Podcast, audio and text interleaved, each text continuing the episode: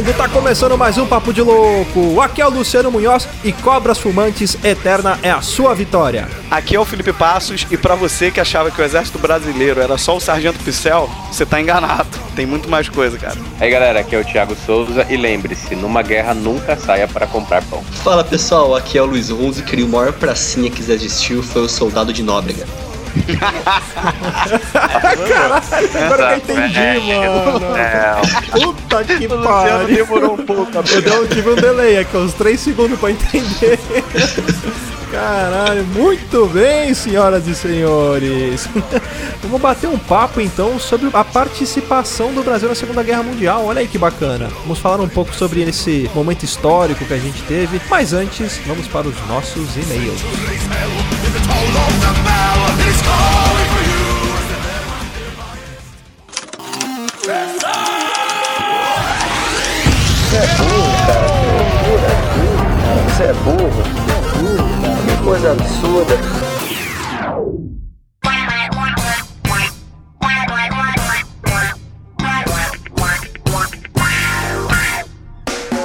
Pra quem quiser acompanhar a gente nas redes sociais, é só procurar por Papo de Louco no Facebook, no Twitter ou no Instagram. E para bater um papo com a gente é muito fácil, basta acessar o grupo do Telegram. Eu vou deixar o link na descrição deste episódio no nosso feed. E se você gosta do nosso conteúdo e quer nos ajudar a crescer ainda mais, é só se tornar um padrinho.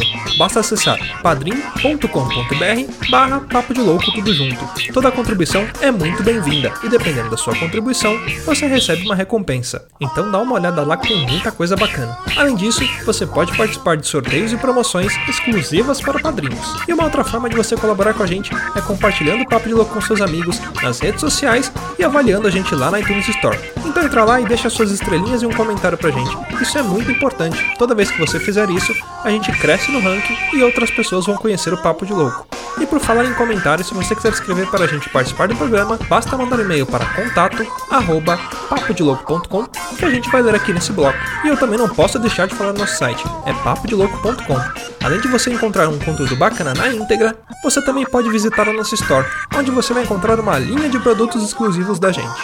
Curtiu? Então entra lá, rapá, é papodelouco.com e junte-se a esse bando de loucos.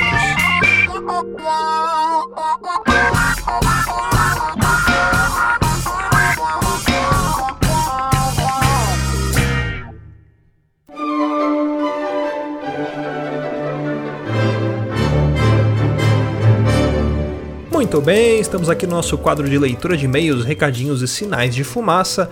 E quem escreveu pra gente lá no nosso site foi o Fábio Franzoni, lá do podcast. Fala aí, seus loucos, aqui é o Fábio. Muito foda essa entrevista, curti de verdade. Gostaria de ter ido nesse evento, deve ter sido sensacional. Boca do Inferno é um site que estou sempre acessando. Legal saber que um dos editores estava lá. Parabéns pelo trampo e abraços. Ô, valeu, Fábio. Pô, foi muito bacana o evento. E essa entrevista que a gente soltou, ela foi só uma pitadinha do que aconteceu lá. E depois a gente gravou com alguns autores. O programa ainda tá em edição, mas logo mais vai sair. Ficou muito bacana. Na verdade, vão ser vários programas aí, uma, uma série aí de entrevistas que a gente fez que ficou muito bacana. Ah, bom, quem escreveu pra gente também lá no nosso site foi o Lucas Barramuti. Olha aí. Não conheci o podcast antes, baixando o meu primeiro episódio. Te vejo do outro lado. Oh, que legal. Espero que você goste aí, Lucas. Depois volta aí, manda um e-mail pra gente. E seja bem-vindo. E quem escreveu pra gente lá no nosso Twitter, no arroba Papo de Louco Underline, foi o Manuel Anjos. Vamos de Papo de Louco, começando do primeiro, escutando todos. KKKKK. Pô, cara, corajoso, hein? Bom, os primeiros episódios aí, como a maioria dos casts, né? Tem uma qualidade um pouco duvidosa. A gente tava aprendendo um pouco, mas depois foi ficando mais bacana. Mas, pô, valeu pelo apoio aí, galera que maratona aí. Muito legal saber disso. Sempre aparece alguém falando que tá maratonando nossos episódios. Isso é, é muito bacana, assim, saber que você está acompanhando a gente desde o começo. Então, valeu mesmo, brigadão. Ah, quem escreveu pra gente também foi nosso amigo Alceu Dispor, olha aí. Ouviu o cast do Papo de Louco sobre aliens e sondas anais. Às seis da tarde, neste domingo passado, caminhando no calçadão aqui de Capão, com bastante movimento e um dia claro. Tudo isso para não ter o erro de ser abduzido ou algo pior. né? Quero ver terem coragem aí de, de abduzir você no meio do povo. Quem escreveu pra gente também foi o Rafael Albuquerque. Um grande abraço aí. Rindo até agora do cast. Galera do Papo de Louco viajou para outro planeta neste episódio. Muito bacana. E quem escreveu pra gente também foi o Rogério Roma. Lembro que o Fantástico fez uma matéria sobre o ET de Varginha e colocaram um retrato falado do ET. Até hoje essa imagem me assusta. Valeu por trazer esse trauma todo excelente podcast.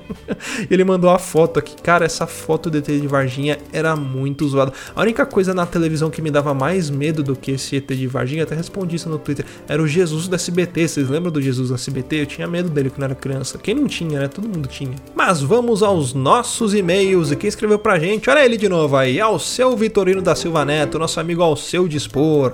Ele escreveu lá: Fala seus loucos, aqui é o ao seu dispor.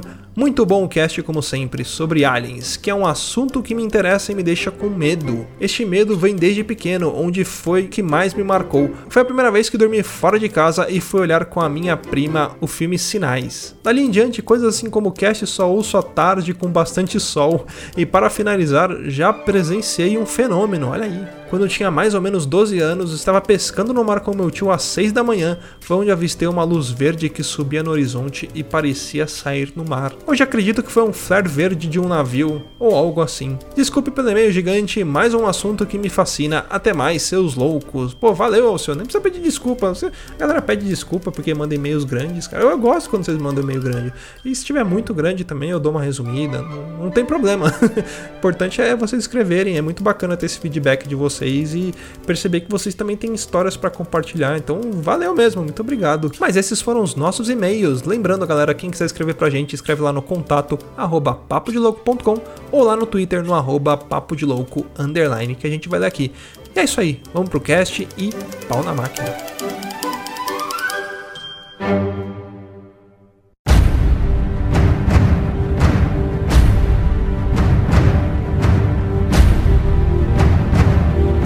Ó, antes de começar o cast, eu já vou começar com um disclaimer, avisando pra galera que nós não somos historiadores, né? A gente foi atrás de informação, coisa que todo mundo pode fazer. A galera pode correr atrás de informação e é muito bacana as coisas que a gente encontrou aqui. Esse podcast de hoje, ele vai servir como uma isca intelectual. Olha que bonita essa Que frase. bonito. Com o Luciano eu Pires gostei, do Café vou Brasil. usar isso. Então, se você curtiu esse cast ou curtir, né, depois que ouvir, vai atrás porque tem muita coisa bacana. Bom, então vamos começar. É, eu acho que é legal a gente começar falando do Brasil na situação antes da guerra, pra gente entender um pouco do contexto. Momento né? Brasilis. Momento Brasilis. O que, que a gente tinha ali na década, no finalzinho da década de 30, né? A gente tinha o governo do Getúlio Vargas, né? Que era um, um tipo de governo ditatorial. Capital 30. do Brasil era no Rio de Janeiro. Exatamente. E aí, naquela época, é, você já tinha lá os alemães, todo a- a- o movimento nazista lá surgindo na Alemanha, e o Brasil, ele era simpatizante, né? Não, não digo que a população brasileira, mas o governo, o governo brasileiro, ele era um pouco simpatizante com a forma como estava sendo desenvolvida a política tanto na Alemanha quanto na Itália. Tanto que a nossa Constituição, que foi formada lá naquela época, ela praticamente foi um copy-paste da Constituição fascista italiana naquela época, né? A gente pegou, copiou, usou um Google Translate ali e traduziu e jogou pra nossa. Então o Brasil nessa época, ele era, ele era adepto do LGBTS, né? Lésbicas, gays, simpatizantes. O Brasil era um simpatizante do governo fascista. Foi uma piada, mas muito bosta. Tudo bem. Foi, não, eu- demorou essa, hein? Nossa, cara, eu não sei porque você achou que essa aí ia passar, cara. Inclusive, Luciano, o- a nossa CLT, Consolidação das Leis Trabalhistas, ela é praticamente uma cópia da Carta del Lavoro, né? Feita Uhum. pelo Mussolini na Itália fascista. Exatamente. E era interessante a gente falar também que não era só a simpatia em relação a ideais, vamos dizer assim. Porque não eram todos ideais, tá, gente? A gente não tá falando que o Brasil era nazista, não é a questão.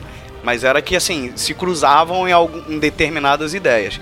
Mas o que eu tô querendo dizer é que também havia um- um- uma coisa de dependência financeira, de, de, né, de, de exportação né, também de produtos. E isso também deixava o Brasil ali numa situação que ele não queria meio que se envolver muito, né? Ele não queria perder, porque em primeiro lugar, se não me engano, estava os Estados Unidos e em segundo estava a Alemanha, né? Sim, eram os principais clientes S- nossos aqui, vamos dizer Sim, assim. é, porque a gente acabava mandando para eles muito produtos para para suporte de guerra, né? Suporte de guerra, assim, fazer bandagem, fazer curativo, algodão, essas coisas assim. Então, de certa forma, para o Brasil estava sendo confortável numa era de mudanças, né? É meio escroto pensar isso, né? Mas ele ficou meio que em cima do muro, assim, por um bom tempo, né? Diante de, dos acontecimentos futuros, né? O Brasil, ele sempre foi o país do deixa disso, né? Ah, Napoleão tá fechando o cerco aqui. Pô, Napoleão, deixa disso, fica tranquilo, né, né, né. E sempre escapava pela tangente. O Brasil sempre, tipo, fugiu se envolver nessas coisas, cara. Nosso rei imperador, cara, veio fugido. Já começa daí. Quer dizer, Exatamente. porra, já tá tudo errado, tá ligado? O cara deu uma volta no Napoleão e veio embora voado, cara. Entendeu? Por aí já mostra um pouco a essência da, da, da situação, né? Vamos fazer um, um mérito aí. Dom João VI foi o único, o único governante europeu que escapou de Napoleão. Que deu um balão no Napoleão.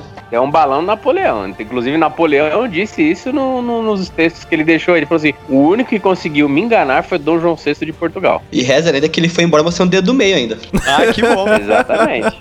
Mas essa questão aí da, da guerra dos lados é que as pessoas não param e pensam assim: a guerra ela é a atividade econômica mais antiga do mundo. E lucrativa. É, econômica e lucrativa, porque por exemplo, você tinha uma lá na, na época das cavernas, sua tribo, meu, acabou as frutas aqui, só que lá onde tá outra tribo tem fruta, vamos lá, a gente mata todo mundo e pega as frutas. E assim, e o Brasil tava numa posição, o Brasil sempre foi um exportador de, de commodities, né, de, de bens primários de consumo.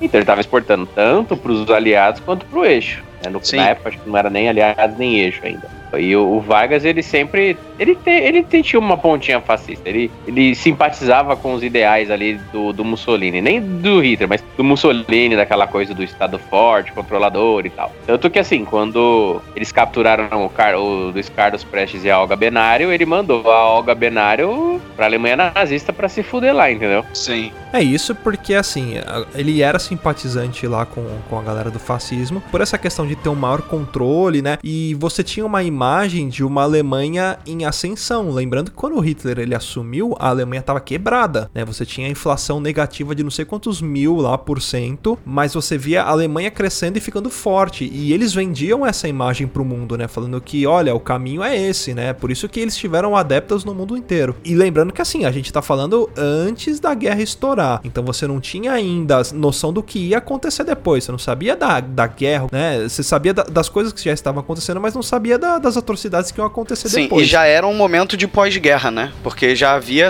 tido a Sim, Primeira Guerra já teve Mundial. A Primeira Guerra Mundial. Mas uma coisa que é interessante até dessa época é o que? Estado Novo, né, do Getúlio, ele vem em 37. E em 36 teve as Olimpíadas de Berlim, que venderam, como o Luciano falou, muito essa imagem de prosperidade, crescimento, de um país... tipo, Organizado. é, exatamente. Um país que, tipo, se reinventou, entre aspas, assim. A ideia que vendeu, que o partido nazista passou pro, pro, pro mundo, né, depois de 36 da- das Olimpíadas. E lembrando que nessa época não, não era a época que tinha comunicação fácil. Então, assim, o resto dos países ainda não sabiam o que estava acontecendo de fato e quais eram os planos da Alemanha. Não existia essa história que a gente tem hoje em dia de, né, não tinha internet, não tinha nada. Então, assim, a informação, ela não era tão fácil de sair de um continente e chegar a outro, entendeu? Uma coisa pra você ter uma ideia de como que eram feitas. Tinha uma rádio alemã que transmitia aqui no Brasil em português pra, pra galera aqui. E eles falavam, né, que a Alemanha ela estava indo muito bem economicamente, que ela estava crescendo, que a população estava muito bem. E nessas publicações, né, nesses, nessas chamadas que eles faziam, mandando aqui para o Brasil, em português, eles falavam também a respeito do, do semitismo lá, né, que a raça deles estavam, estava sendo purificada e que isso era muito bom. Então chegava aqui no Brasil essa ideologia e isso era espalhado via rádio. E assim, a cabeça das pessoas naquela época era diferente, né? Não é igual hoje em dia e também lembrando que as pessoas não entendiam o que estava acontecendo, né? Como você mesmo falou. Até porque a, a guerra, ela começou lá em 39. As pessoas não tinham dimensão, achavam que era só um problema pequeno dentro do país, entendeu? Não tinham instrução, gente. Tinha gente que não sabia ler. Você falasse pra pessoa, a pessoa, tá, beleza, e aí, o que, que é isso? Também tem uma coisa muito curiosa que o Brasil chegou a enviar pra Alemanha para ser treinado pela Gestapo, policiais militares e militares das Forças Armadas nessa época. E, e eles foram para treinar justamente para voltar com treinamento de que nem De esses que disciplina hoje em dia ordem, né, fazem. dizer é, assim. disciplina e ordem, que nem esses que fazem, esses treinamentos que fazem, que intercâmbio. Eles fizeram com a Alemanha, cara, com a Gestapo. Muito, muita doideira, né?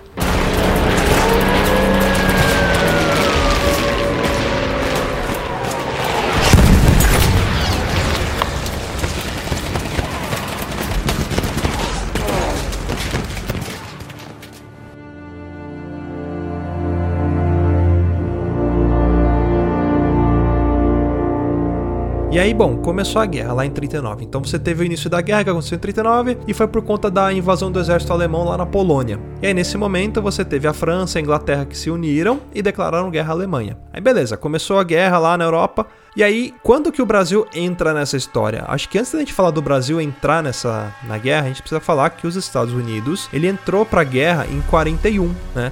O engraçado é que, assim, apesar do, dos Estados Unidos estar participando da guerra ali contra os nazistas, o principal motivo dele foi do ataque que rolou lá em Pearl Harbor, né? Em 7 de, de dezembro. É, eles declararam guerra, na verdade, ao Japão. Só que eles acabaram entrando também na guerra. Eu acho que eles, no caminho, falaram, ah, vamos ali também, né? É, é porque o Japão fazia parte do eixo, né? O Hitler fez o, o eixo, né? Japão, Itália e Alemanha. Então, os Estados Unidos já, estava, já estavam mandando tropas e suprimentos para a Inglaterra durante a guerra. Então, era considerado uma nação aliada, mas ainda não havia declarado oficialmente guerra. Aí houve o ataque de Pearl Harbor, né? Porque o Japão tava, fez a expansão de que ele queria até a China, começou a dominar a China, alguns países próximos. E assim, a única força que teria acesso ao Japão, né, com determinada facilidade, é os Estados Unidos, porque era só cruzar o Pacífico. Não era só cruzar o Pacífico, mas era possível. Então, atacou Pearl Harbor porque a grande parte da armada dos Estados Unidos, da frota, estava em Pearl Harbor, ancorada. Então estava muito fácil e ninguém esperava que o Japão fosse atacar Pearl Harbor. Todo mundo achava que Pearl Harbor era inatacável, né? Não sei, acabei de inventar a palavra. Os Estados Unidos declarou guerra contra o Japão e seus aliados, né, declarados, no caso Itália e Alemanha. Aí começou a guerra e tanto que os Estados Unidos entrou na, na guerra em dois frontos, né? O Pacífico, né? Foi onde os, os fuzileiros participaram mais, né? E pelo norte da África, né? Que aí tem o, as histórias das companhias dos exércitos americanos que são lendárias até hoje, como a, a primeira companhia de infantaria, que é a Big Red One, e a, a sexta companhia de, de fuzileiros navais e tal. Para os Estados Unidos estava muito confortável essa guerra nessa época, porque a guerra não era em território americano, era na Europa, e eles estavam levando muita grana, abastecendo com munição e parte armamentista a, a, os países em guerra. Então, para os Estados Unidos, enquanto não tinha nada que envolvesse eles, eles estavam super acomodados lá, cara. Na hora que Pearl Harbor foi atacada, aquela questão até mesmo um pouco de ego, até de, de, de orgulho ferido ali, talvez contribui um pouco mais para ele se envolver um pouco mais dentro dos combates. Foi um ataque frustrado pra caralho esse ataque do Japão, né, cara? Se não fosse esse ataque, cara, os rumos da guerra poderiam ter sido outros. É? Porque muito país entrou também depois que os Estados Unidos entrou. Então, assim, ele poderia não ter incentivado a quantidade de países a mandarem soldados também, né, pra, pra combater com os aliados. É, o Brasil enviou tropas, Canadá enviou tropas, é, a Índia enviou tropas, né, do lado britânico, Austrália. Então teve, tem várias histórias aí de, de tropas formadas só por é, nepaleses, né, que eram os Gurkhas, que integravam o exército britânico, aqueles soldados montanheses lá, aqueles ciais montanheses do Canadá e tal, tigres voadores, né, que eram pilotos negros, tinham base na, na China ocupada, tem várias histórias assim. Mas é aonde que o Brasil entra nisso, né? Porque qual que é a importância do Brasil? Se você parar pra pensar, faz o seguinte, pega lá o seu mapa mundi que tá no fundo do seu armário ali, empoeirado, desenrola ali na, na sua cama e dá uma olhada. A localização do Brasil é uma localização muito estratégica, né, para você atacar a América, né? Então, se você tem uma base nazista ali, o exército nazista chegando pelo Brasil ali e se instalando ali, você consegue com facilidade depois arrumar recursos e atacar os outros países. Então, também tinha interesse tanto da Alemanha quanto dos Estados Unidos do apoio do Brasil nisso. Então, você tinha ali a, a pressão de, deles e o Getúlio Vargas ainda naquele não sei se eu fico ou se vou, e os americanos. Só que os americanos chegaram com uma coisa chamada grana. O Brasil ele realizava bastante empréstimos para o governo americano, e isso eles usaram também como uma barganha, né, para que o Brasil continuasse tendo dinheiro deles, que eles instalassem a, a uma base deles. Tanto que eles instalaram, se eu não me engano, ali no, no Nordeste. Natal. Em Natal, isso, em Natal eles instalaram ali, porque a partir dali eles conseguiriam proteger também a parte de baixo das Américas. E ali eles tinham então as embarcações deles e o Brasil ficava ali protegendo também as embarcações, né? E, o engraçado é que assim, quando os americanos chegaram aqui, uma da, das moedas de troca, vamos dizer assim, foi que o Brasil teve uma liberação de empréstimo de 20 milhões de dólares para a construção de uma usina, né? A usina de Volta Redonda. Que aliás, muita gente a gente até estava confundindo, achando que era de Angra dos Reis 10, mas não foi, foi a usina de Volta Redonda, né? Volta Redonda foi a, a siderúrgica, né? A Aço Brasil, uma coisa assim, que aconteceu. Aí, para dar desculpa, né, pro Brasil entrar oficialmente na guerra, disseram que o submarino alemão e o Bolt, ele afundou um navio de, de suprimentos brasileiro. Na verdade, foram seis navios afundados por submarinos alemães, é, tanto em águas internacionais quanto também na costa nordeste do Brasil. E na contagem que fazem, assim, dizem que foram 600 pessoas mortas nesses ataques que os alemães fizeram às embarcações brasileiras. E foi um desses ataques que acabou colaborando para que o Brasil também entrasse na guerra. Por quê? Porque em um desses ataques, como ele não foi tão longe da costa brasileira, olha a que ponto chegaram, né, cara? Eles chegaram muito próximos à, à costa brasileira também. Os corpos das pessoas que morreram começaram a chegar nas praias de alguns lugares do Brasil e começou a ter um movimento estudantil pedindo que o Brasil intervisse, né, nessa situação, porque a guerra já tinha chegado para o mundo. O mundo já sabia que estava acontecendo uma guerra, né, nessa época. Já vinham notícias de, de navios mercantes sendo atacados, né, navios brasileiros. Quando chegou a esse ponto, a população pediu alguma atitude do presidente e foi tomada, né?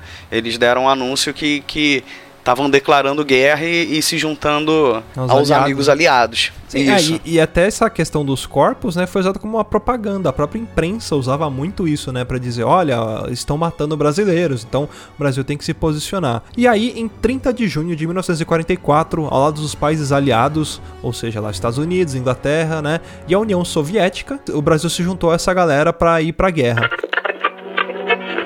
Atenção, atenção, ouvintes do Repórter Eto. O governo brasileiro acaba de declarar guerra às Nações Unidas. Enormes multidões celebram com as mais vibrantes demonstrações patrióticas o desfile de unidades do Corpo Expedicionário Brasileiro na capital da República. Preparar combatentes capazes para uma guerra como a atual é a tarefa que só os povos de grande tradição e progresso, de extraordinárias energias físicas e morais, conseguem realizar. Permita, Deus que eu morra, sem que volte para lá,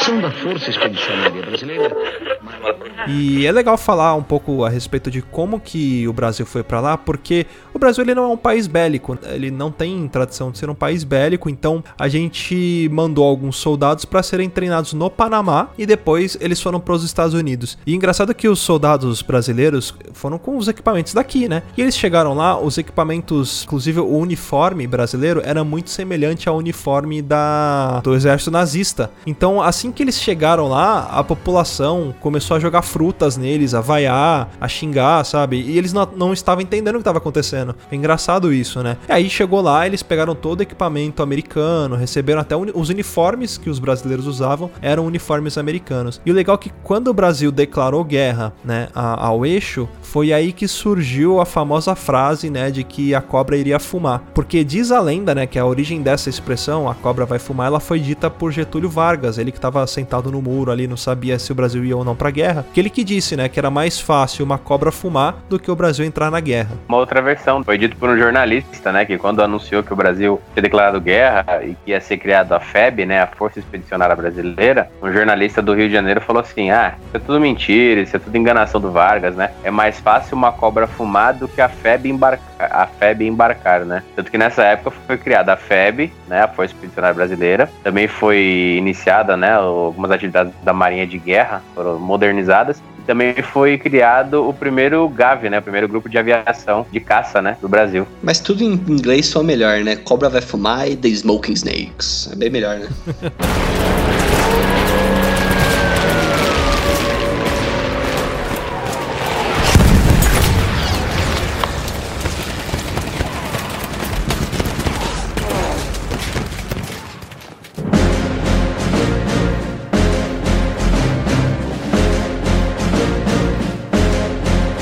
não só foram enviados alguns soldados para treinar fora, como também foi feita uma base de treinamento militar coordenada pelos americanos lá em Natal. Que até na época dizem que foi uma briga porque queriam que essa base fosse feita lá no Rio de Janeiro. Mas os americanos falaram que eles não tinham condição de levar equipamento tudo mais para dentro do, do, do país, do continente, que teria que ser na costa ali para treinar e sair. Treinou e vazou, Exato. treinou e vazou. Até porque né, os caras estavam sendo espertos de ter uma base militar lá no Rio de Janeiro, que era a capital do Brasil na época. Então, consequentemente, você tinha uma base para proteger a capital do país. Mas é, é- é legal que assim, depois que os brasileiros eles foram pro Panamá e para os Estados Unidos, eles tiveram treinamento, eles foram mandados para as missões deles, né? As missões que os brasileiros foram mandados, eles foram mandados sozinhos, né? Eles não, não foram com os americanos, que foi até engraçado que quando eles foram treinados e, e mandados para as missões, questionaram por que, que os americanos não iriam juntos, né? Eles falaram porque eles acreditavam na força do. E isso daí também pode ser ter sido conversa, né? Chegado e falar assim, ó, a gente acredita em- na força de vocês, que vocês são capazes, então se a gente for com vocês, ninguém vai acreditar que foi por força de, de vontade de vocês e mérito de vocês. Isso aí. Esse é também papinho de coach. É, esse é, É papinho de papinho, papinho de coach. coach, né? Tem um fato muito engraçado que quando os soldados brasileiros chegaram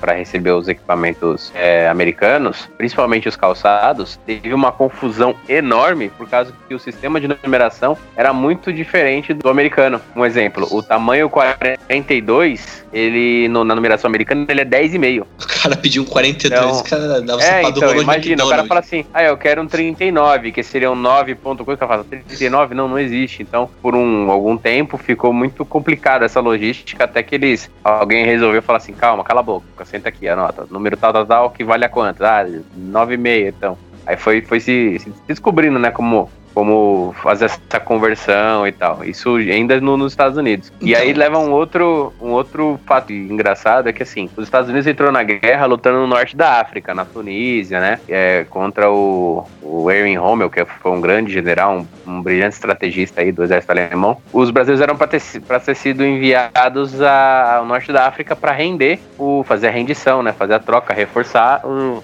os britânicos, os ingleses. Só que por algum motivo, não, não, não descobri pela fonte, ele, por algum motivo esdrúxulo, eles foram enviados pro, pra Itália. E chegando lá, eles não tinham equipamento de frio, porque eles eram para ir pra África. Né? Então eles receberam bermudas, mangas curtas, e chegaram lá na, na Itália, em pleno inverno europeu, e, meu, tiveram que se virar. Eles negociavam comida em troca de roupa, cara, com os outros soldados. Isso quando eles não pegavam a roupa dos soldados que já estavam abatidos na, no campo, né, de, de guerra, né? O cara não ia precisar usar e o cara tava com frio, ia fazer o quê, né? Mas isso é uma coisa curiosa, é que eu não sei se vocês já tiveram essa impressão enquanto a gente tava pesquisando sobre tudo, mas assim, não é, não é muito assim, o, o que estraga o Brasil é a política, não é os brasileiros, porque brasileiro é, é raçudo pra caralho, sabe? Por tudo que você lê que o Brasil passou e, e a gente tá contando nisso,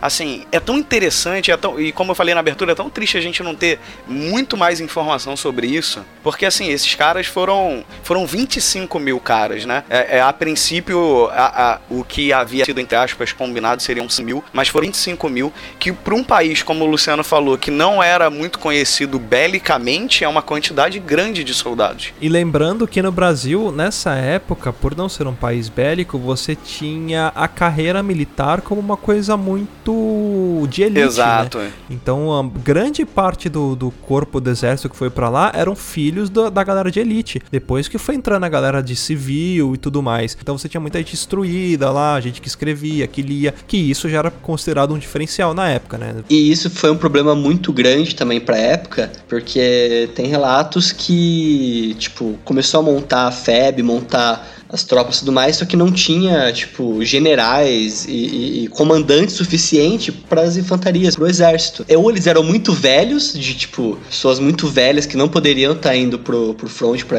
pra guerra, ou eram pessoas muito novas que estavam ainda, tipo, em preparação. Então acabou, tipo, subindo de patente muita gente que não tava, tipo, no ponto ainda pra ser um comandante alguma coisa, porque não tinha contingente suficiente de para atender a demanda. É, mas o que aconteceu também é que eles pegaram alguns comandantes, pelo que eu vi também, e pessoas que tinham uma patente mais alta de comando também das polícias do Brasil. Eles tiveram que recorrer a isso. Tanto que um dos grandes nomes da, da guerra, ele foi policial no, no Rio de Janeiro por um tempo e depois ele foi pra guerra, né? Ele era um dos caras lá que mandavam. Então, assim, mandavam, né? Que tinha um cargo mais alto. Mas realmente era complicado porque nessa época não existia serviço militar obrigatório. A gente não tinha uma quantidade de soldados suficiente, né? Quer dizer, não temos nem hoje, mas eu tô falando assim, no sentido de. Era diferente porque era de carreira, não era por falta de. Era, era mais por falta de pessoal, né? No início. Porque era difícil e tal. Não era todo mundo que entrava pra carreira de, de militar, como o Luciano explicou. E aliás, é engraçado falar que assim, o Brasil ele foi mandado pra treinamento e ficou seis meses só. Então, seis meses você tem que preparar toda essa galera, o pessoal que tava, vamos dizer assim, sendo reformado e mais os civis, né? Pra você mandar pra guerra. E, uma, uma coisa muito engraçada de falar, quando eles mandaram o Brasil pra Itália, né? Os soldados brasileiros pra Itália, eles foram mandados lá pra Monte Castelo. E aí os brasileiros estavam aguardando algumas coisas lá, algumas ordens pra ataque. Eles estavam próximos aos soldados americanos. E acontecia de que estava sumindo coisas dos brasileiros brasileiros, né? Os brasileiros vinham lá que sumia comida, sumia algumas peças de roupa e, e como o Thiago falou, meu, tava frio, né? Então, tipo, porra, eles usavam a comida para trocar por roupa e mesmo assim estavam roubando a comida dele. Eles descobriram que os americanos estavam roubando comida deles. O próprio exército americano ia lá, um grupinho, roubava. E aí, o que aconteceu? Um, um, acho que um sargento brasileiro chegou lá e foi conversar com um sargento americano lá, com o comandante, e falou assim: Olha, a gente descobriu que a galera tá vindo aqui tá tomando a nossa comida, nosso suplemento, suplemento aqui. O que, que a gente pode fazer? Aí ele, virou pro brasileiro e disse mais ou menos isso: É, vocês estão numa guerra, vocês que tomem conta das coisas de vocês. O que, que aconteceu? Beleza, baixou a cabeça e voltou. Não foi nem beleza. Demorou. Demorou, demorou. e ele voltou e passou essa mensagem pra galera, né? Falou, ó, fui conversar com ele, ou seja, eles estão pegando mesmo. E ele falou que a gente que tem que tomar conta.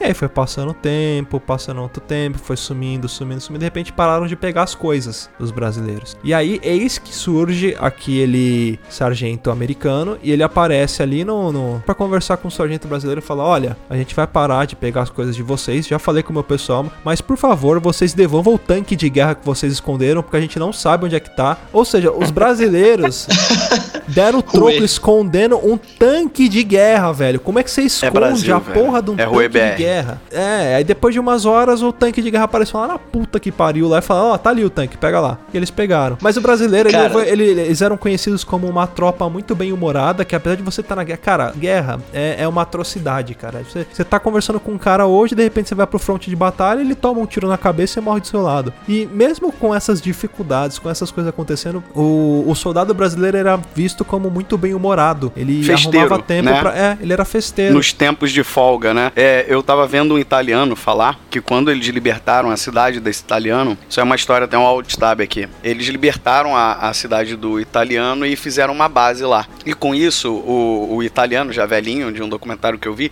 ele falou que é, os brasileiros pegavam panela, tudo, pra batucar e fazer pagode, cara, samba. Samba, né? Pagode não. Samba nos momentos de descontração, que precisa, né, cara? O cara precisa tirar um pouco a cabeça daquilo ali, né? No momento. E esse mesmo senhor tava contando, pra, pra você ver como é a essência do brasileiro, né? Que o sargento brasileiro convidou ele e a família dele pra cozinharem pro, pros soldados brasileiros que estavam na cidade. E a família foi pra cozinhar e no primeiro dia o comandante perguntou onde é que eles iam almoçar, onde eles iam comer, né? Dentro do, do lugar que eles tinham estabelecido como base. E eles falaram que comeriam em qualquer canto. E o comandante falou que eles não, eles mereciam comer na, na mesa do genera do- dos comandantes, entendeu? Da galera de alto escalão, porque eles estavam servindo a comida, a mulher estava grávida. Assim, como uma forma assim, eu, eu não vou te deixar desamparado. Aqui a, a casa é.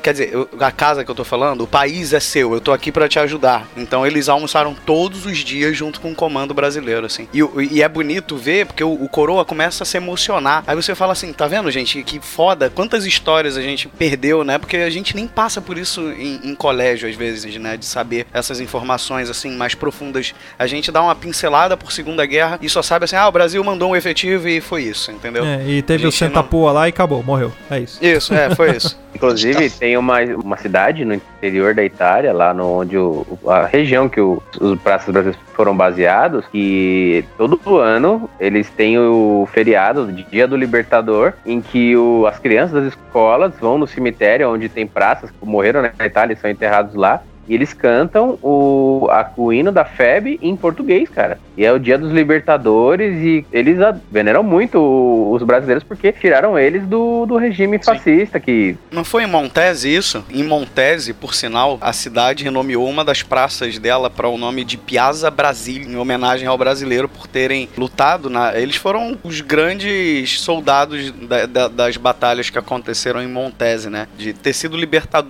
os libertadores da cidade. Provavelmente seja lá essa- essas festas que, que acontecem, né? Mas não só em Montese, em outras cidades como Nápoles também, eh, na região ali, outros vilarejos ali da, dessa região da Itália, tem muitos monumentos, né, que homenageiam os pracinhas e os brasileiros. E até uma coisa que eu achei interessante, cara, pesquisando e parece que tem algumas cidades dessa região que no vocabulário deles, eles utilizam a palavra mingau, porque era uma comida que os pracinhas, tipo, usa, comiam muito lá no, no fronte de batalha e, tipo, entrou no vocabulário. Existe a palavra mingau nesses lugares lá da, da Itália. Tem uma, uma cidade que tem muito, muito, muitos, muitas pessoas com, na Itália com o sobrenome Silva, porque são filhos de mulheres que engravidaram dos, dos soldados brasileiros, só que eles não lembravam os sobrenomes e os nomes, e o único que foi lembrado foi o Silva.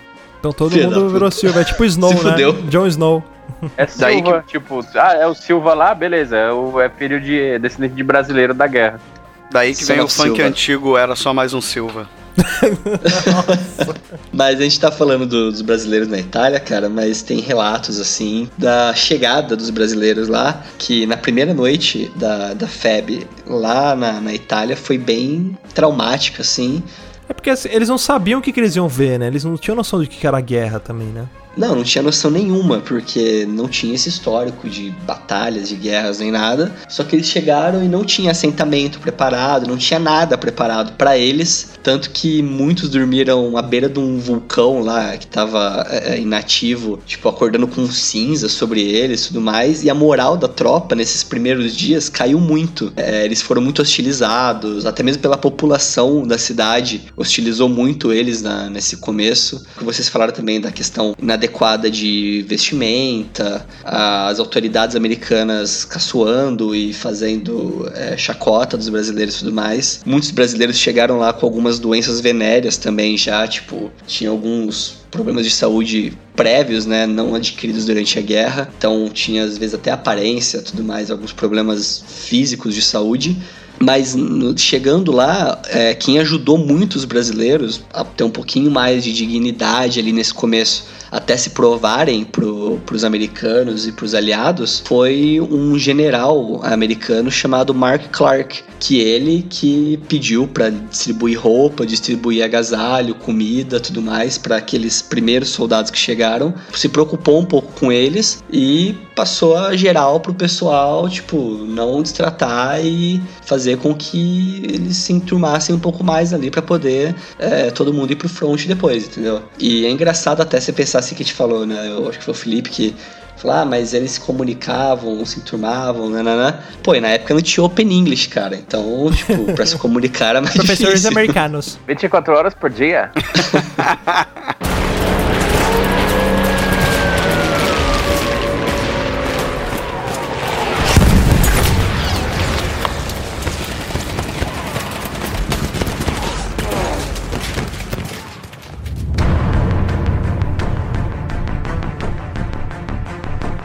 Ó, eu queria falar um pouco a respeito da batalha lá de Monte Castelo, né? Da conquista de Monte Castelo.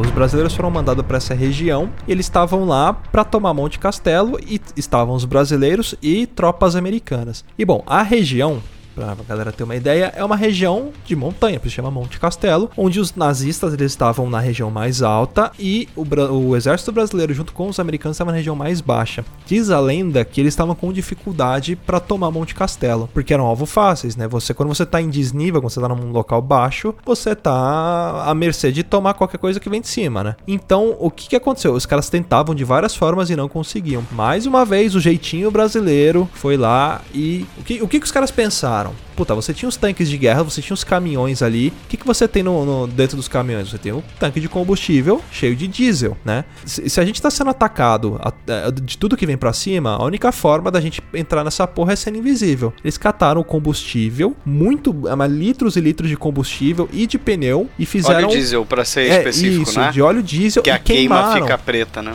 Exatamente. E aí eles conseguiram fazer uma fumaça preta, ideia dos brasileiros isso, e eles entraram em Monte Castelo e tomaram Monte Castelo. E o mais impressionante, né, que o brasileiro, o, o- exército brasileiro conseguiu fazer o maior cerco de soldados da história. Ou seja, o exército brasileiro que mandou 25 mil soldados conseguiu cercar 14, quase 15 mil é, nazistas que ali estavam. Os caras se renderam porque estavam sendo cercados. E aí é pra você enten- entender um pouco da importância e da força do exército brasileiro que mesmo desacreditado, mesmo chegando lá despreparado, os caras faziam milagre, né? E eles eram muito reconhecidos por isso, da bravura do soldado brasileiro era uma coisa impressionante em guerra. Acho que também por, sei lá, por ser uma novidade, eh, devia estar rolando um pouco de empolgação misturada com medo, com adrenalina e fora a característica do brasileiro de ser criativo e tudo mais que fazia pensar nessas maluquices e, meu, vamos tentar isso, era sempre pensar fora da caixa, né? E aí chega um bando de louco aqui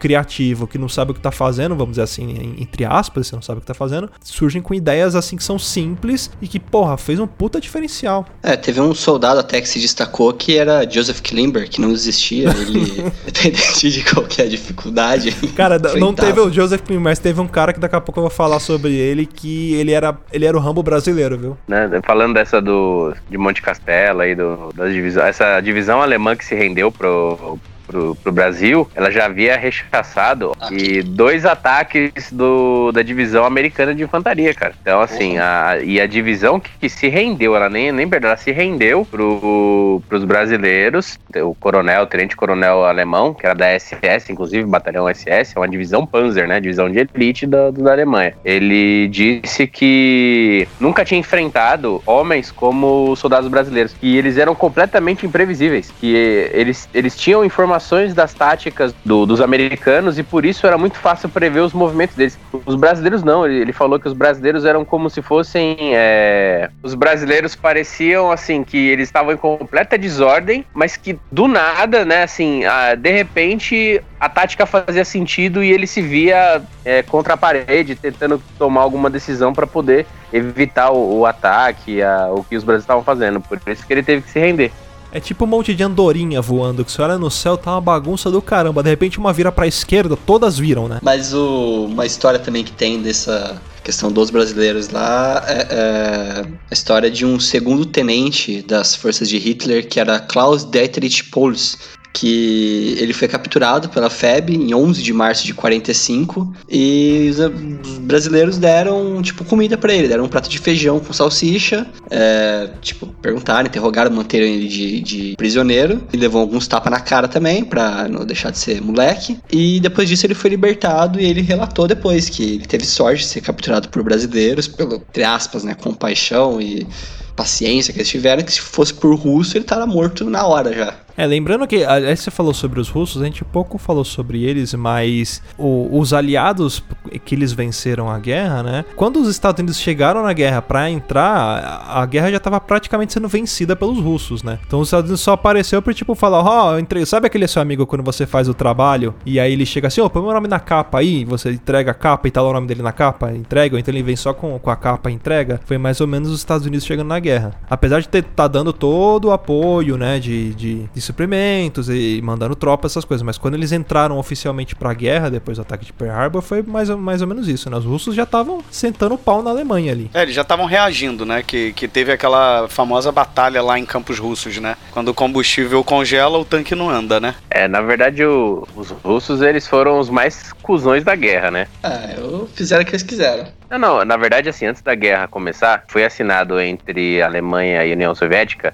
um pacto Tratado de não de agressão, é, o Ribbentrop e assim, qual que era o interesse dos russos nisso? A, Ru- a União Soviética queria ampliar os domínios dela sobre a Europa, né? Esse Stalin sempre tentou isso. Então, quando Hitler foi lá, falou assim: Ó, não me ataca não, que eu vou ali na Polônia fazer uma bagunça. O que, que Stalin falou? Eu vou deixar os caras se matar, quando tiver tudo estabilizado, eu vou lá pra cima, ataco e domino a Europa. A Rússia foi aliada dos Estados Unidos e da Grã-Bretanha porque o Hitler arrumou eh, o, exército alemão, ele era tão bom que começou a realmente apresentar uma ameaça para os planos do, da, da União Soviética de ampliar esses domínios. Então aí o, o Stalin falou, não, vou me aliar aqui com o Churchill e com o Roosevelt, e a gente arrebenta com esse alemão aqui, eu divido a Europa metade para mim e metade para os caras. Tipo, não era esse pensamento, mas a, a intenção da União Soviética sempre foi ganhar mais territórios, aumentar o, a, uni, as- né? a União Soviética, né, expansionista. Mas dessas batalhas que os brasileiros lutaram na, na Segunda Guerra, tem alguns números interessantes, cara, que se a gente parar pra pensar, são, tipo, impressionantes, assim, do resultado dessa, dessa batalha. Que os brasileiros fizeram dois generais, 892 oficiais e 19.679 soldados eh, prisioneiros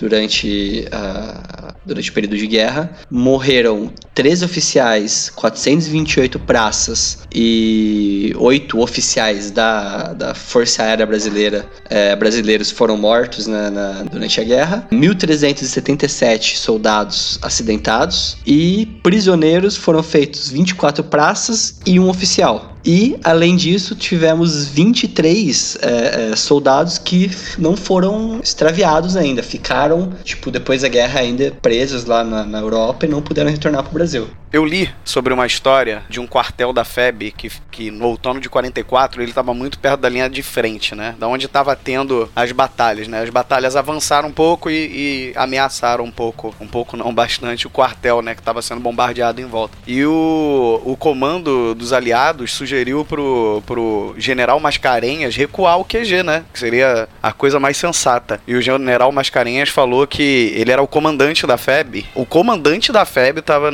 perto da linha de fogo, só ia mudar o comando se fosse pra frente, para trás ele não ia. Tipo, bizarro, né? Brasileiro é meio. Vambora, irmão. Mascarenhas de Moraes era cabra homem, rapaz. Ele lançou um livro depois até. É, sim. Eu queria falar um pouquinho também, que a gente pouca gente fala sobre a FAB, né? Sobre a Força Aérea Brasileira na Segunda Guerra. E ela foi muito, muito bem sucedida. Por incrível que pareça, ela foi designada, os pilotos, eles fizeram, eles faziam treinamentos de, de um ano eh, no, no Panamá e designaram para eles os aviões que os americanos não, não curtiam pilotar, que eram os P-47 Thunderbolt. Eles eram bombardeios de médio alcance e os americanos reclamavam que eles eram muito, muito duros de se pilotar, eles não tinham uma mobilidade legal. Só que o- os brasileiros foram lá, dominaram o, o modo de pilotar desses aviões, né? E tiveram é, nos- muitas missões bem-sucedidas. Tanto que de todos os pilotos da Força Aérea Brasileira, só sete foram mortos em combate. Eu tinha marcado a informação aqui de quantos pilotos eram.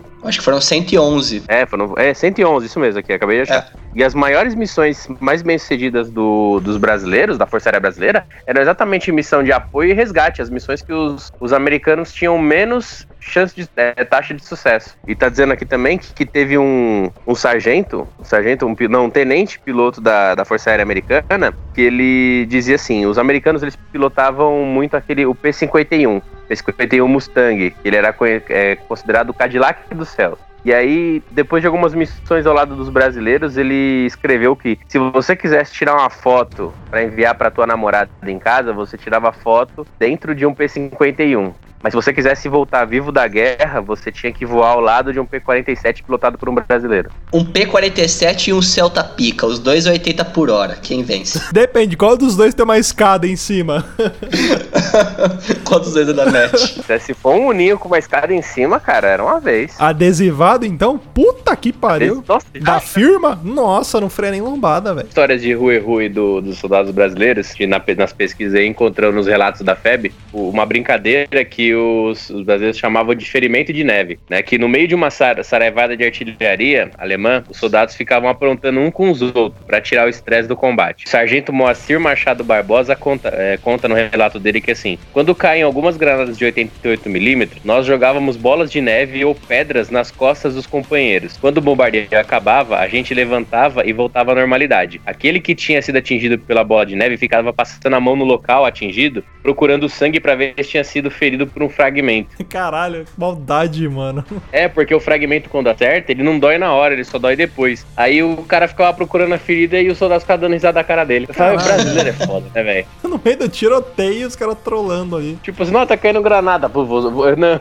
não, a gente tá sendo atingido, granada de 88. Aí que o cara pensa, vou me proteger? Não, eu vou zoar o Kleber. Olha lá, o Kleber tá lá panguando, trouxa. Vou jogar um cabeção de nego dentro do, do, do alojamento pra zoar, né? No meio da guerra, um- uma explosão dentro do alojamento. Tem um que era assim, numa região onde havia brasileiros, americanos, alemães e italianos indo pra lá e pra cá, só podia acabar com confusão. Certo dia, uma patrulha sob o comando de um sargento gaúcho, voltando de uma missão, deu de cara com um grupo de alemães. Imediatamente o sargento mandou seus homens cercá-los e desarmá-los, mas os alemães vinham sendo conduzidos como prisioneiros por três americanos. Sendo tantos pracinhas os cercanos, os americanos gritaram: "Oh, Brazilian friends, Brazilian friends". Mas o sargento não entendia inglês e ele não quis saber e falou assim, nessas palavras: "Não tem disso não, é tudo gringo, vai tudo preso". Prendeu todo mundo e levou pra companhia. Aí só quando chegou na eu companhia entendi o que eles estão falando, é fuck you, fuck tu, fuck a porra É. toda. Fuck you, you, fuck fuck me. tu, fuck a porra toda. Vai todo mundo preso, foda-se, tipo, e esse cara fundou o choque da, né, o- a rota do, da PM de São Paulo, não é possível, né? né? Nem ideia não, vai todo mundo preso, foda-se. Aí tem uma aqui, cara, assim, essa é incrível.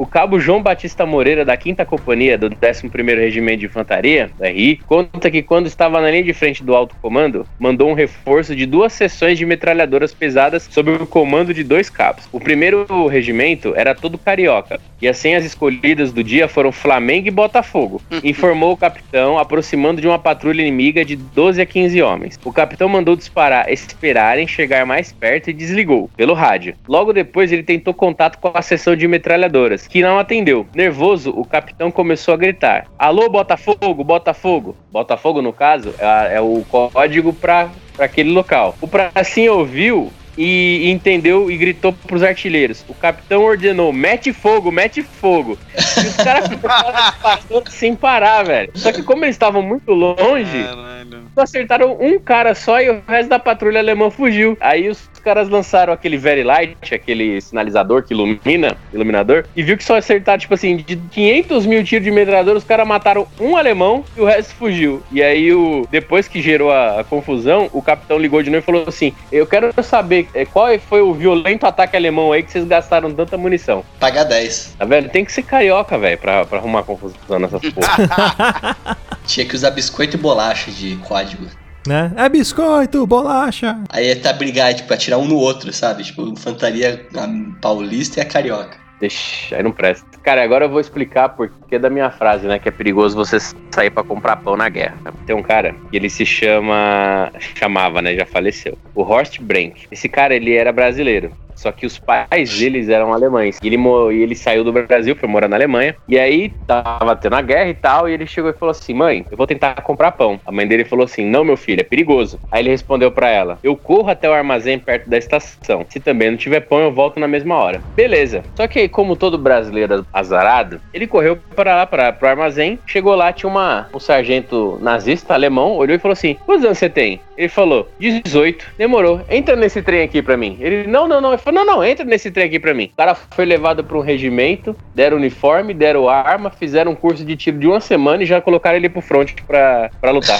Mas ele era brasileiro? Não, velho, o cara era brasileiro. E aí encaminharam ele pro campo de batalha, só que nessa época a Alemanha já estava sendo derrotada. Botaram ele para lutar com os russos. E aí, no dia 8 de maio, a rendição da Ale... alemã foi assinada. O cara ele foi levado para um campo de... de trabalho forçado russo. E nesse Caralho. campo conseguiu fugir, foi para a França e conseguiu voltar só em outubro de 1946 pro Brasil, porque os pais deles ficou sabendo que os pais deles tinham fugido para cá. E aí tem uma outra, que é o Egon Albrecht. Ele nasceu em Curitiba, 19 de maio de 1918. E ele também, filho de alemães, foi para a Alemanha e ele combateu como piloto da Luftwaffe, né, piloto de caça.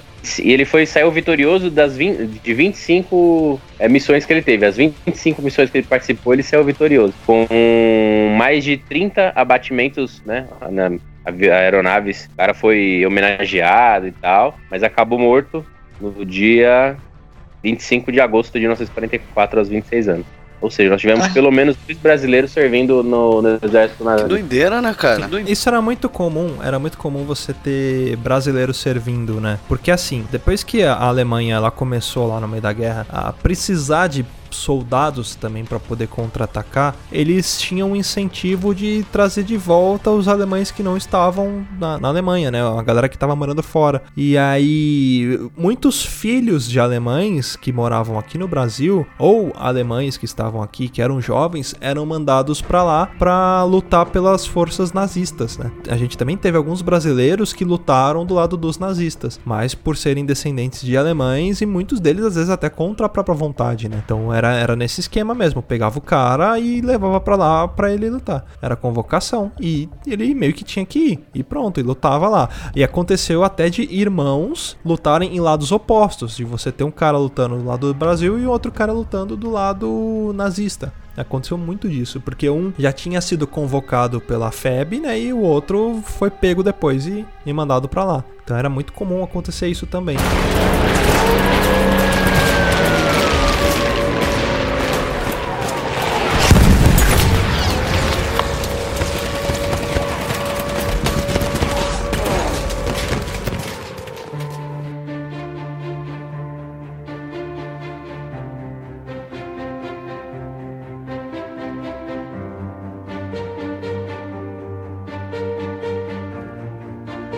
Ah, mas já que a gente tá falando um pouco de alguns feitos heróicos, por que não falar dos heróis, né? Eu queria falar a respeito, lembra que eu falei que ia falar do Rambo brasileiro?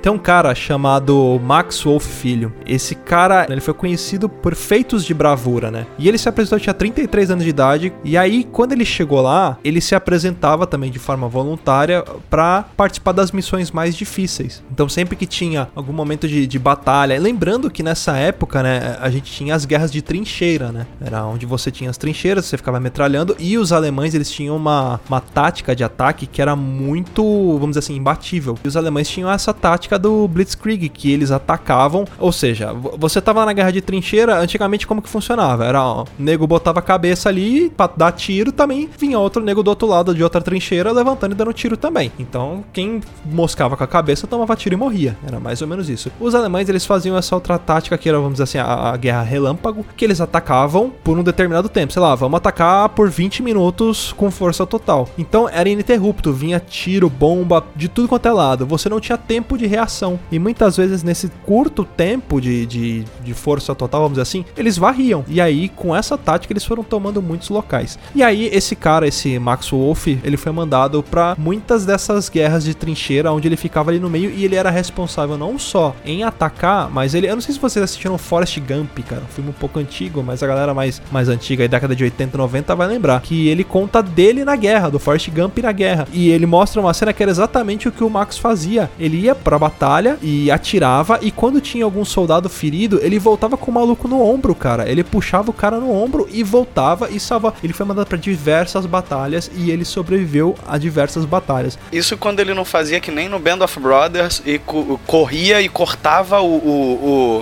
o, o campo de batalha tiros. Pra entregar munição pra algum soldado que tivesse entrincheirado ou, ou, ou tivesse meio que cercado ali, sem conseguir sair do local que ele tava, né? Sim, ele conseguia se infiltrar muito fácil e sair é, ileso, assim. Ele era tipo, lembra, lembra do Rambo, que ele pegava uma ponto .40, botava na altura da cintura e saia tá, tá, tá, tá, tá. Tipo, era mais ou menos isso que ele fazia. É, mas vale lembrar, vale lembrar também que ele, no caso, ele tinha 33 anos quando ele ingressou na Força Expedicionária, mas ele serviu ao Exército aos 18. E ele foi o que eu falei, que depois ele veio pro Rio e ainda virou policial militar. Então, assim, ele era um dos caras que tinha conhecimento militar, então era bom Uhum. pra tropa, né? Ele tá ali no meio. Até porque a tropa era formada por muitas pessoas mais novas que ele. Naquela época, gente, 33 anos não era o 33 anos de hoje em dia, que o cara é o jovem. 33 anos já era um cara super responsável, super, entendeu? Família, etc. Era outra época, outro padrão de família, entendeu? Então, assim, ele passava a segurança pro, pros, com, pro, pros comandados dele, né? A expectativa de vida deveria ser o quê? 60 anos, né? Nessa época. Pô, 40 e pouco, 50 nego tava morrendo, cara. Hoje é 75, cara. Em 1942, 43, a expectativa de vida era no máximo 60, 62 anos. Mas é, mas é isso que o Felipe falou, é isso mesmo. O cara ele era, ele serviu o exército quando novo, foi como voltou pra cá como policial, né? E aí aos 33 ele ele foi lá e, e serviu, se apresentou. Só que aí em 45 ele o corpo dele tombou, né? Ele foi vítima de uma rajada de metralhadoras e ele morreu. Ele foi conhecido por tantos atos de bravura que depois fundou uma escola chamada Escola Sargento Maxwell Filho, que é uma, uma escola de, de formação de, de soldados. E também surgiu a medalha Sargento Maxwell Filho, que ela foi criada para você distinguir subtenentes e sargentos, que assim, o cara quando ele tinha um, um desempenho muito bom, né, ele, ele- o cara ele, ele era evidenciado, né, tinha características de, de atitude de nobreza e tudo mais, ele, ele recebe também essa medalha que lembra ao Sargento Max Wolff que morreu na guerra. Mas, cara, quando você falou, Luciano, o ramo brasileiro, sabe a primeira coisa que veio na minha cabeça? Primeira, aquele concurso do ramo brasileiro que tinha no programa Viva a Noite do Gugu, cara. Não sei se vocês lembram. Puta, eu lembro, Pra mano. eleger o ramo brasileiro, velho. Se vocês não sabem o que é isso, procurem na internet, vocês vão ver a desgraça que era essa época. E o He-Man, como é que é o He- He-Man do Nordeste? Lembra desse maluco? Que dava Dava tapa na tapa na cara cara dos dos outros no circo. 17 negros dentro do ringue, ele dando tapa na cara de todo mundo. Saia correndo na rua. Era só mandar esses dois pra lá, cara. É, e por sinal, assim, pra, é, como a gente tá chegando, findando, né, chegando ao fim da guerra, é impossível não fazer dois adendos né, nessa história toda. É que aqui no Rio de Janeiro é que tá localizado o monumento dos pracinhas, que fica no aterro do Flamengo, quando essa parte do, do Flamengo foi aterrada, foi feito esse monumento lá. E muitos restos mortais que estavam enterrados de soldados nossos na Europa foram trazidos para o Brasil nos anos 60, justamente para serem colocados lá, né? Inclusive é, é, da história que o Luciano vai contar daqui a pouco pra gente. Isso, é, os três soldados que eu vou falar a história deles, também os corpos deles, é, os nomes deles estão no- nos monumentos. né? É, não, os restos mortais deles, se eu não me engano, também vieram para cá pro E- Brasil. Foi na década de 60 também. E outra coisa que eu queria falar interessante é que eu comentei até no grupo com os caras quando a gente falou, decidiu de gravar esse tema, é que eu meio que convivi com um senhor que foi pracinha. Ele foi um dos soldados que foi enviado para para Europa para combater. Quando eu era criança, ele era pai da, da de uma amiga de infância da minha mãe e ele sempre toda todo diazinho assim no final da tarde ele botava essas cadeirinhas tipo cadeirinha de praia, sabe? Aquelas mais altinhas. Ele botava na frente do portão. Ficava na É, praça, né? Por isso que chamavam é, pracinha. na assim. Baduns. E essa foi, essa foi difícil de aturar. Aí, aí ele botava o jornalzinho e ficava lendo. E eu sempre sentava. Eu tinha uma cadeirinha também, mini, dessas de praia. Eu botava do lado dele, ele me dava aquela parte do jornal de, de, de criança, né? Mas, assim, eu, eu era criança demais pra perguntar as coisas que eu, que eu poderia hoje, se eu encontrasse com ele, seria maravilhoso poder perguntar. Ou de repente não, né? Não sei se ele tinha boas lembranças disso. Mas é legal, né? Pelo menos ter contato com alguém que, que já que teve lá, né? Cara, eu acho que a gente tá chegando no, no final do cast agora. Tem muita coisa pra se falar, mas como eu disse, né? Esse cast foi mais uma isca pra você correr atrás de informação, porque tem muita coisa legal. É, aliás, das histórias, das diversas histórias que tem sobre a Segunda Guerra Mundial, sobre a participação do Brasil, a que mais me impressiona é a história de três soldados brasileiros que eles estavam lá, né? é, Os nomes deles eram o Geraldo Baeta da Cruz, o Arlindo Lúcio da Silva e o Geraldo Rodrigues de Souza. Esses três caras eles eram mineiros, né? E eles foram mandados lá pra, pra Itália também pra lutarem. E, se eu não me engano, eles estavam numa cidade chamada Montese. Era né? Montese. Isso, e eles estavam lá em Montese e aí tava comendo pau lá eh, entre os aliados e as tropas nazistas e tinha uma, uma determinada parte em que os aliados eles estavam estavam apanhando dos nazistas. E esses três brasileiros, eles deram a volta nas tropas nazistas pra pegar eles pelo outro lado, né? Então você tinha um, tava praticamente montado um cerco ali. E eles foram pro outro lado e começaram a trocar Na tiro. verdade, não era nem só uma tropa, era uma companhia inteira alemã que Inteiro, tava. É, e pegou meio que eles É. totalmente desprevenidos, né? morte certa praticamente, né? Eles estavam ali cercados. E esses três caras, eles deram essa volta, né? Eles começaram a trocar tiro e assim, eles sabiam que eles iam morrer, então eles pegaram o máximo de munição que eles tinham, o máximo de armamento e começaram a atirar, atirar, atirar, atirar. E negaram todas as solicitações, Os pedidos pedidos, de de, rendições. rendições que os alemães pedi, é, pediram, não, né? Falaram pra eles é, se renderem e eles não aceitavam se render, cara. Até porque ah, os alemães eles não achavam que tinham só três caras. A, a, a força com que eles foram, quantidade de artilharia e de disparos que eles estavam efetuando, não pareciam que tinham só três caras. Por isso que chamou a atenção, que fez com que os alemães também dessem atenção pra, só para aqueles caras ali, para aqueles três que eles não sabiam que eram três e que eles estavam gritando: se rendam, se rendam, se rendam, se rendam. E os brasileiros eles resistiram, eles foram até o final. E aí, uma hora acaba a munição. Então os caras foram pra cima é, trocando tiro também, porque já tava acabando a munição dele, e os três foram alvejados, né? Os três morreram naquele momento, só que o ato de bravura deles enfrentando os alemães ali foi tão grande, mas tão grande, que até um soldado alemão deu a ordem lá, um, um sargento deu a ordem para que os, os três soldados brasileiros fossem sepultados. E tem até a foto da sepultura deles, eu vou colocar no, no post aí para vocês verem, que tem as três cruzes, e nas cruzes deles estão escrito assim, Drey, Brasilianisch, é, Helden. E eu não sei falar em, em alemão, mas é, tá escrito aqui, três heróis brasileiros, ou seja, o ato dele foi de bravura tão grande que até os soldados nazistas prestaram homenagem para aqueles caras ali. Então é uma história muito legal. E quando eu, eu digo para vocês assim, puta, são, são histórias fantásticas e a gente aqui tem tão pouco conhecimento e a gente vê que, por exemplo, na Itália você tem um dia que é pra homenagear os soldados brasileiros que salvaram eles. Cara, é- essa história, pra vocês terem uma ideia, tem uma banda sueca, banda de, de metal chamada Sabaton. Que eles fizeram uma música em homenagem a esses três brasileiros, né? A, a música chama Smoking Snakes, ou Cobras Fumantes. E é muito legal que a música é em inglês, mas o refrão é, é cantado em português, que é exatamente a minha frase de abertura que eu falei. Cobras Fumantes, eterna é a sua vitória. Puta, eu acho fantástico, cara, isso você De arrepiar, né, a, cara? a história dos caras é, é- é completamente assim, da gente se orgulhar, sabe? A gente ter o orgulho do que esses caras fizeram pela gente, fizeram pela pátria e, e fizeram também é, Pelo a planeta, né, deles cara? ali, né? Pelo planeta inteiro, né? cara. Porque eles interviram na- na- até hoje uma das maiores guerras. Maiores não, a maior guerra, né? A que, a que vitimou Uhum. mais pessoas em toda a história da humanidade. É, é legal você saber que o Brasil esteve envolvido. Assim, eu não, a gente não vai entrar no mérito de o porquê entrou, porquê que demorou de entrar. Eu não tô falando, como eu falei anteriormente aqui, eu não tô falando do governo. Eu tô falando daqueles caras que estavam lá no campo de batalha, Exatamente. entendeu? Até porque, assim, a gente parte do princípio que, assim, guerra nunca é uma coisa boa, Não. né?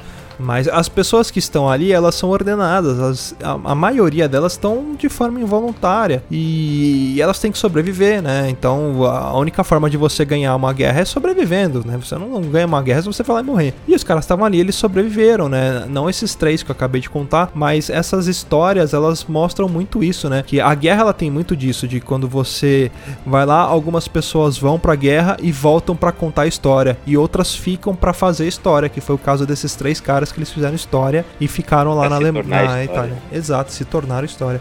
Então eu queria aproveitar e encerrar o cast justamente com a música que eu falei. Vou deixar aí rolando um pedacinho da música Smoking Snakes do Sabaton. Então é isso, galera. Espero que vocês tenham curtido e pesquisem, porque a história do Brasil, principalmente a história de guerra do Brasil, é muito legal, muito bacana. Então até semana que vem. Beijo na bunda, até o próximo cast. E é nóis que voa, bruxão. E cuidado com as metralhadoras alemã e de Israel.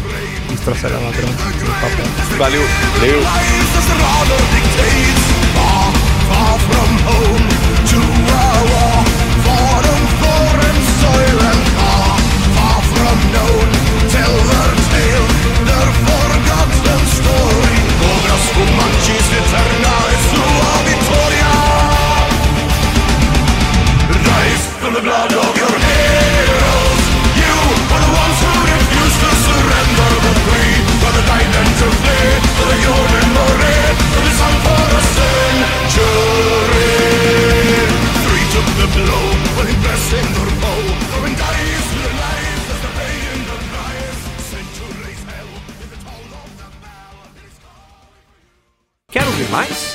Acesse papodiloto.com ou assine o nosso podcast.